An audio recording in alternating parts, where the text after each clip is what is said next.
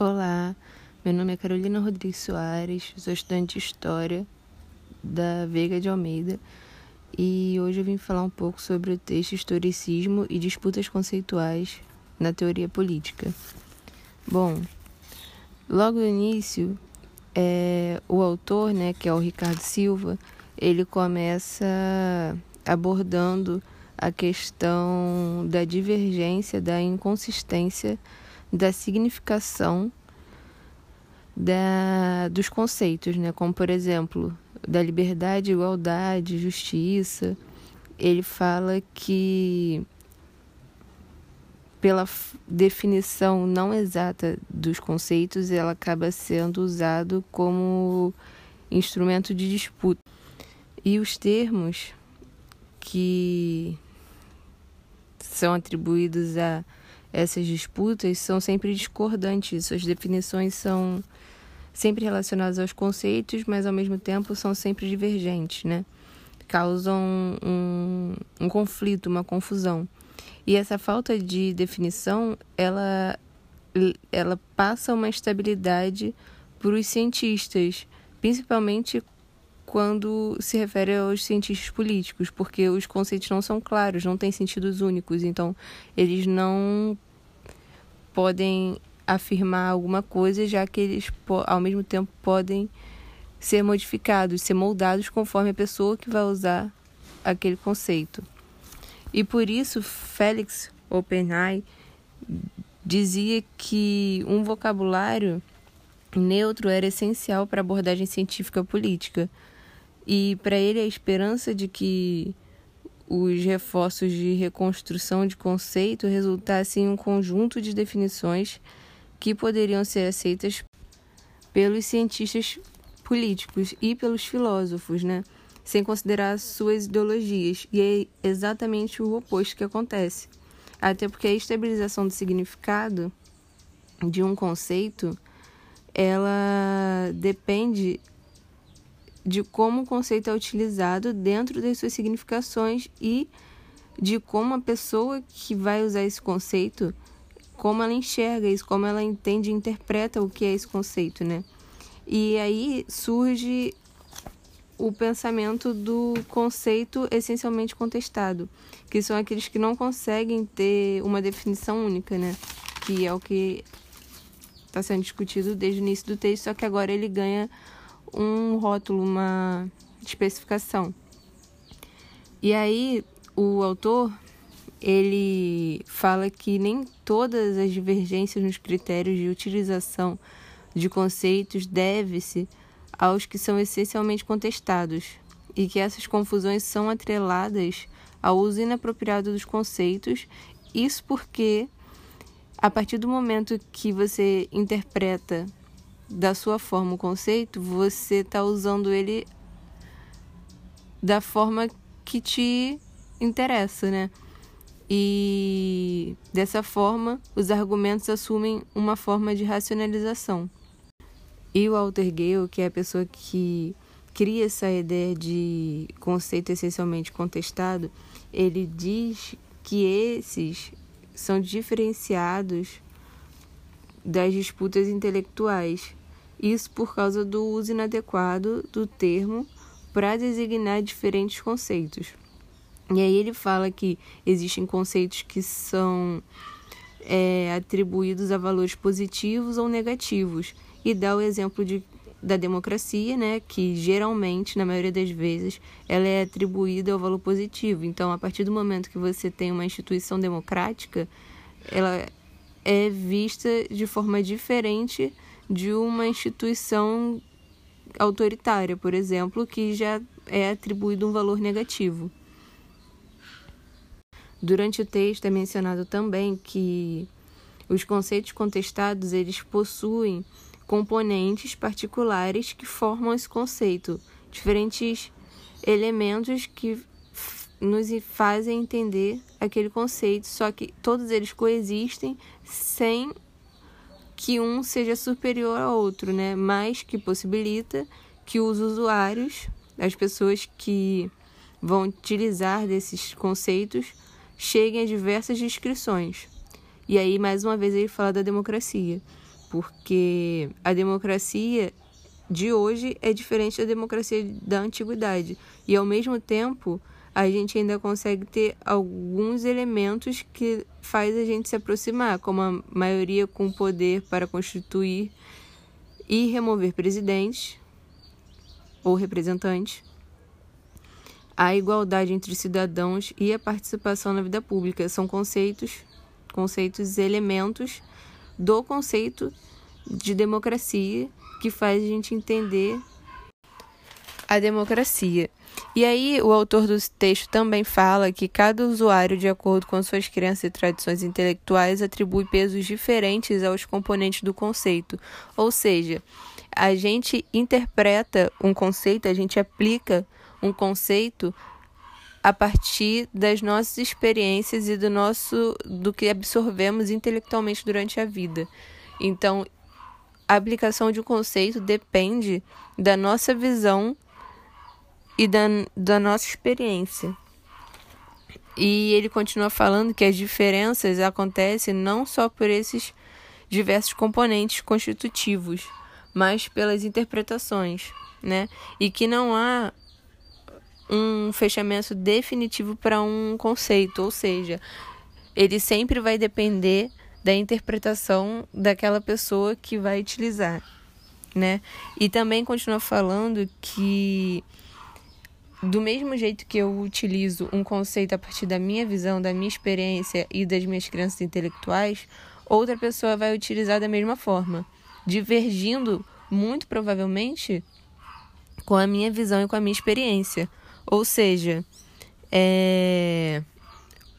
a minha forma de aplicar um conceito provavelmente, possivelmente, vai ser contestado por outros usuários daquele conceito a favor e a partir da, da ideia de um exemplar original, ele diz que essas disputas é, conceituais elas acabam sendo produtivas porque acabam desenvolvendo esse exemplar original, que surgiu na verdade como uma resposta ao relativismo e que acaba caindo por terra, porque a existência né, a, dessa, desse ideal, dessa ideia de um exemplar original, de um conceito, ela teria que.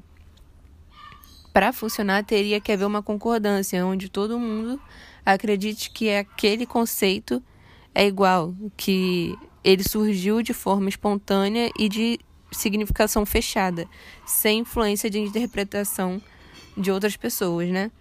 O que por si só já é contestável, já que aquele, conte aquele conceito ele é passível de discussão em diferentes âmbitos dos diferentes elementos que significam ele. Daí, diante disso, surgem duas versões. A versão historicista, que seria fraca, né, onde o conceito essencialmente contestado é estabelecido pela narrativa dos fatos, que revela a trajetória do conceito nos diferentes contextos e épocas. Ou seja, a gente consegue entender como foi a evolução desse conceito até os dias atuais e como como o que aconteceu para hoje utilizarmos ele dessa interpretação que temos na visão de hoje. E temos a visão, a versão da teoria política, que é considerada uma versão forte onde o conceito não é só historicamente contestado, mas também filosoficamente, porque ele dispensa o recurso da história do conceito como critério de explicação do seu caráter essencialmente contestado. Ele descarta a possibilidade dele ter sido contestado ao longo do tempo para hoje ter uma significação, né? Porém, isso cai por terra também, ele é uma, uma versão fracassada, porque quando o conceito é contestável, é o mesmo que dizer que ele, se, ele pode ser a qualquer, contestado a qualquer momento.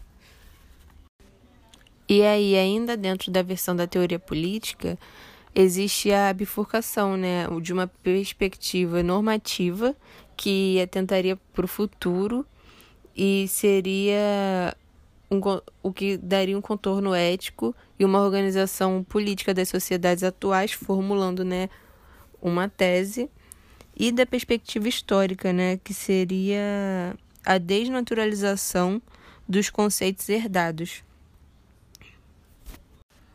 E aí, migrando para essa versão, é, essa perspectiva histórica, o autor do texto diz que é baseado num historicismo falacioso, porque o esclarecimento das disputas envolvendo os conceitos essencialmente contestados só pode ser alcançado quando se explora a conexão entre o normativo e o histórico.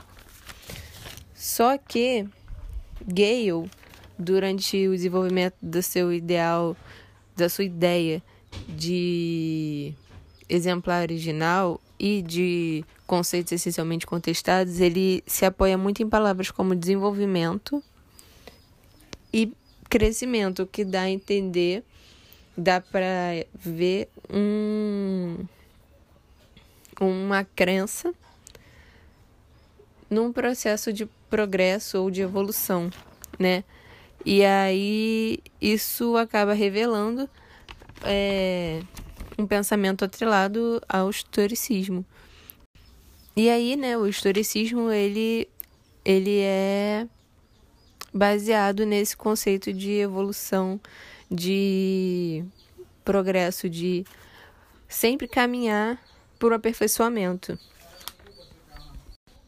Porém, independente do desse processo de evolução, não há nada que que confirme que o entendimento do conceito atual de como a gente interpreta ele hoje é melhor do que como era no passado, ou vice-versa. Pode ser que um conceito do passado possa ser entendido como melhor do que o de hoje, só que ambos não são possíveis de acontecer porque não temos como afirmar isso, né?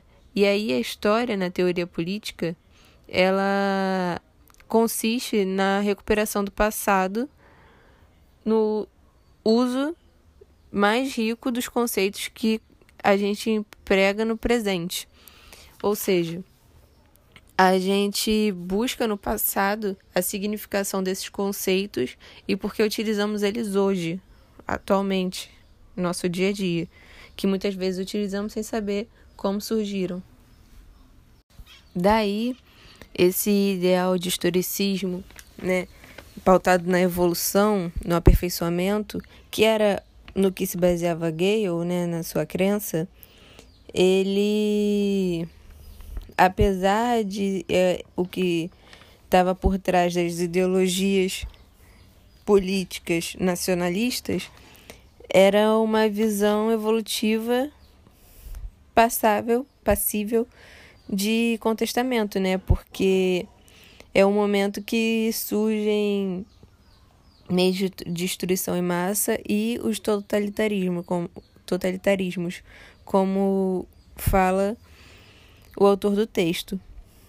Daí, a partir desse momento que essa visão evolutiva é contestada, ocorre uma mudança, que é o historicismo desenvolvimentista, que é o que Gale acredita, passa a ser o radical, porque não há um caminho que leve à perfeição, né?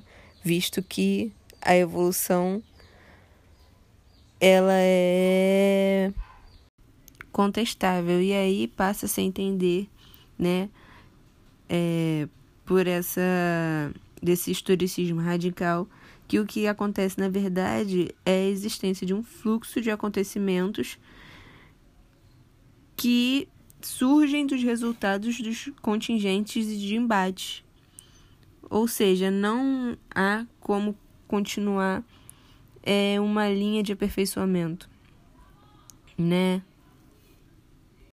E aí o autor do texto, Ricardo Silva, ele termina falando sobre uma uma fala de Nietzsche que ele diz que todos os conceitos em que o processo inteiro se condensa semioticamente se subtraem à definição. Definível é apenas aquilo que não tem história.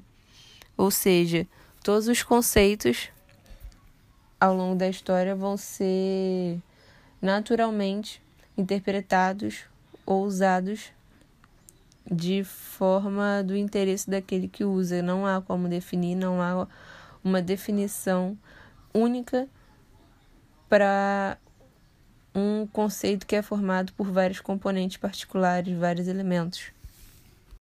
Contestável, e aí passa a se entender, né, é, por essa desse historicismo radical, que o que acontece na verdade é a existência de um fluxo de acontecimentos que surgem dos resultados dos contingentes de embates. Ou seja, não há como continuar é, uma linha de aperfeiçoamento, né?